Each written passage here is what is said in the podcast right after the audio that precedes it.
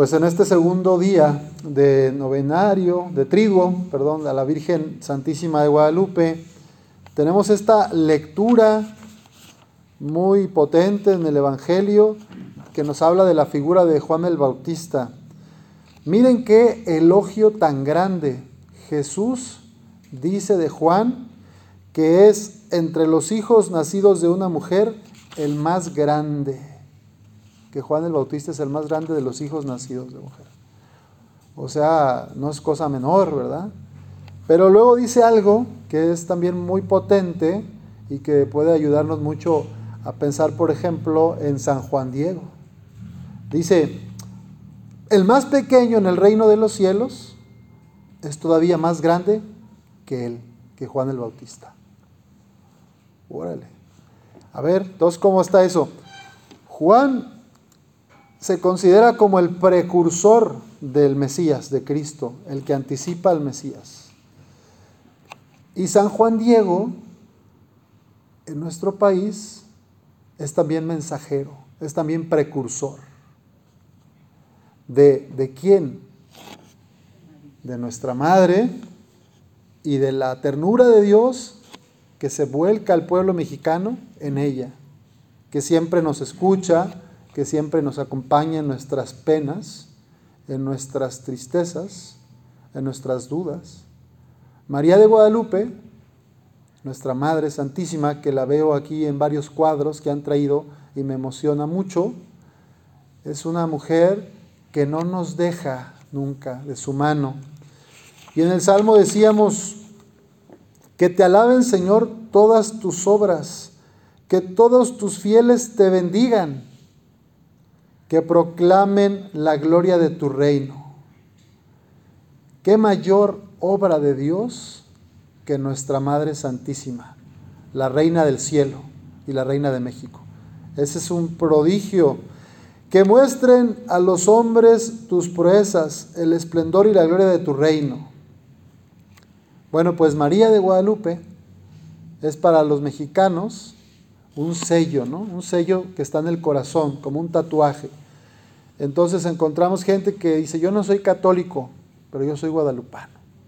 Hay hermanos de otras iglesias cristianas, de otras denominaciones, que también se postran a los pies de la Madre, que se arrodillan, que la ven, porque ella trasciende más allá de un culto particular ella trasciende, porque es la madre del verdadero Dios por quien se vive. ¿No les, eh, ¿No les emociona eso? ¿No les encanta saber que ella no se preocupa nada más del rebaño católico, sino de todos los hombres y mujeres del mundo, porque es la madre de Dios, del Dios creador? En este momento en que muchos de nosotros nos debatimos entre la depresión, la tristeza y la angustia, por tantas personas queridas que se nos han adelantado en este año tan trágico. María de Guadalupe y el pequeño San Juan Diego vienen a decirnos, tengan fe, no te dejes vencer por ese miedo, pon todo en, en mis manos, pon todo en manos del Padre bueno. Bueno es el Señor para con todos. Bueno es el Señor para con todos. Pensemos en los signos de Jesús que se anticipan ya en este adviento a su venida.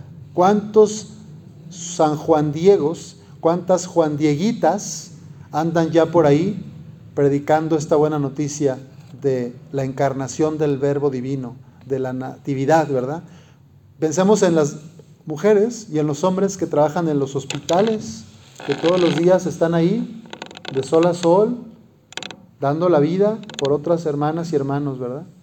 Pensemos en los choferes de ambulancias, en todos los que están operando, doctores, en las mujeres que, que acompañan enfermos de COVID en sus casas, que casi siempre son mujeres, 80-90% de las cuidadoras o cuidadores de enfermos son mujeres. Son Juan Dieguitas, que así como San Juan Diego cuidaba a su tío, Bernardino, pues ahí están cuidando a, su racita, ¿no? a su sangre, a sus queridos. Y a veces ni siquiera son de sangre, ¿eh? a veces hay gente cuidando al vecino de enfrente o al de al lado que no tiene un vínculo de sangre, que no es ni primo, ni tío, ni pariente. Pero como están solos, ahí están viendo por ellos. Entonces, veamos cuánto hay de evangelio en estas personas que se compadecen. ¿A cuántos se les ha hecho tan duro el perder un ser querido y ahí está la comunidad, ¿verdad? Orando por ellos, orando por esas familias que en un mes, a veces en una misma semana, han perdido hasta dos, ¿verdad? Al padre, al esposo, al, al hijo. En todas las parroquias de nuestra diócesis hemos sabido de casos así. Pues aquí estoy viendo a muchas Juan Dieguitas que rezan por ellos, que ofrecen sus dolores por esas personas que sufren más. Y yo les invito hoy a que también nosotros pongamos en manos de la Virgen Santísima lo que nos duele, lo que nos preocupa, que nos abandonemos a la voluntad del Padre, porque Dios es bueno con todos, porque Dios nos salva, porque Cristo sale a nuestro encuentro en cada hermana y hermano que te sonríe Oiga, padre, pero yo no le veo la sonrisa, todos traen cubreboca. Pero a ver, ¿se ve la sonrisa en los ojos o no? ¿O parece que estoy bostezando? Bueno, ¿verdad que sonreír también se puede con los ojos? Antes le dábamos besos a nuestros amigos, amigas, a los niños. Ahora no damos besos, nos cuesta. Pero también podemos besar, así mira. Con los ojos también podemos besar. Los ojos son la ventana del alma. Y hay que pedir al Espíritu Santo que, que, rebase, que, que, pase por nosotros, ¿verdad? Que nos llene y le damos a los demás esperanza, ánimo, aliento en este tiempo tan duro. Pues pidamos a nuestra Madre, al Espíritu Santo. Ella es la llena de gracia, porque siempre estuvo llena del Espíritu Santo. ¿Quién mejor que ella para que también nos derrame las gracias? Que siempre dejó pasar a través de ella. Ella fue siempre obediente a la voluntad del Padre y que también nosotros, a imagen de San Juan Diego, seamos mensajeros humildes, que podamos llegar a otros que están sufriendo, a los más vulnerables, que viven a la intemperie, personas en situación de calle, que no tienen una cobija, que no tienen una sudadera ni siquiera para la noche, Pensamos en las personas que están afuera de los hospitales esperando el diagnóstico de su familiar. Me tocó ir acá a un hospital y, este, para una videollamada afuera y me tocó ver cómo el personal de seguridad saca a la gente eh, que se mete ahí en donde hay calorcito, ¿no? Lo saca. Pues según es para cuidarlos, ¿no? Pero afuera estaba la temperatura 5 o 6 grados, entonces gente mayor afuera. Bueno, no sé, ahí podemos hacer algo, organizar, un, llevarles un, café, un tamal, algo, ¿verdad? Algo que veamos en dónde está la gente que sufre hoy y que Dios nos ilumine, que organicemos con nuestro barrio, nuestra familia, algo de caridad activa. Bueno, hay ancianos también en nuestro barrio, ¿no? Ancianitos eh, abandonados o muy solos en sus casas, pues también hay una llamada, ¿verdad? No lo podemos ir a ver, pero le podemos hablar cómo está, que necesita algo, le hago las compras, le, le llevo un medicamento, no sé.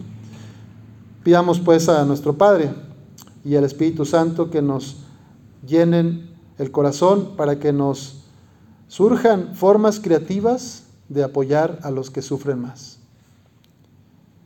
Sagrado Corazón de Jesús, en vos confío.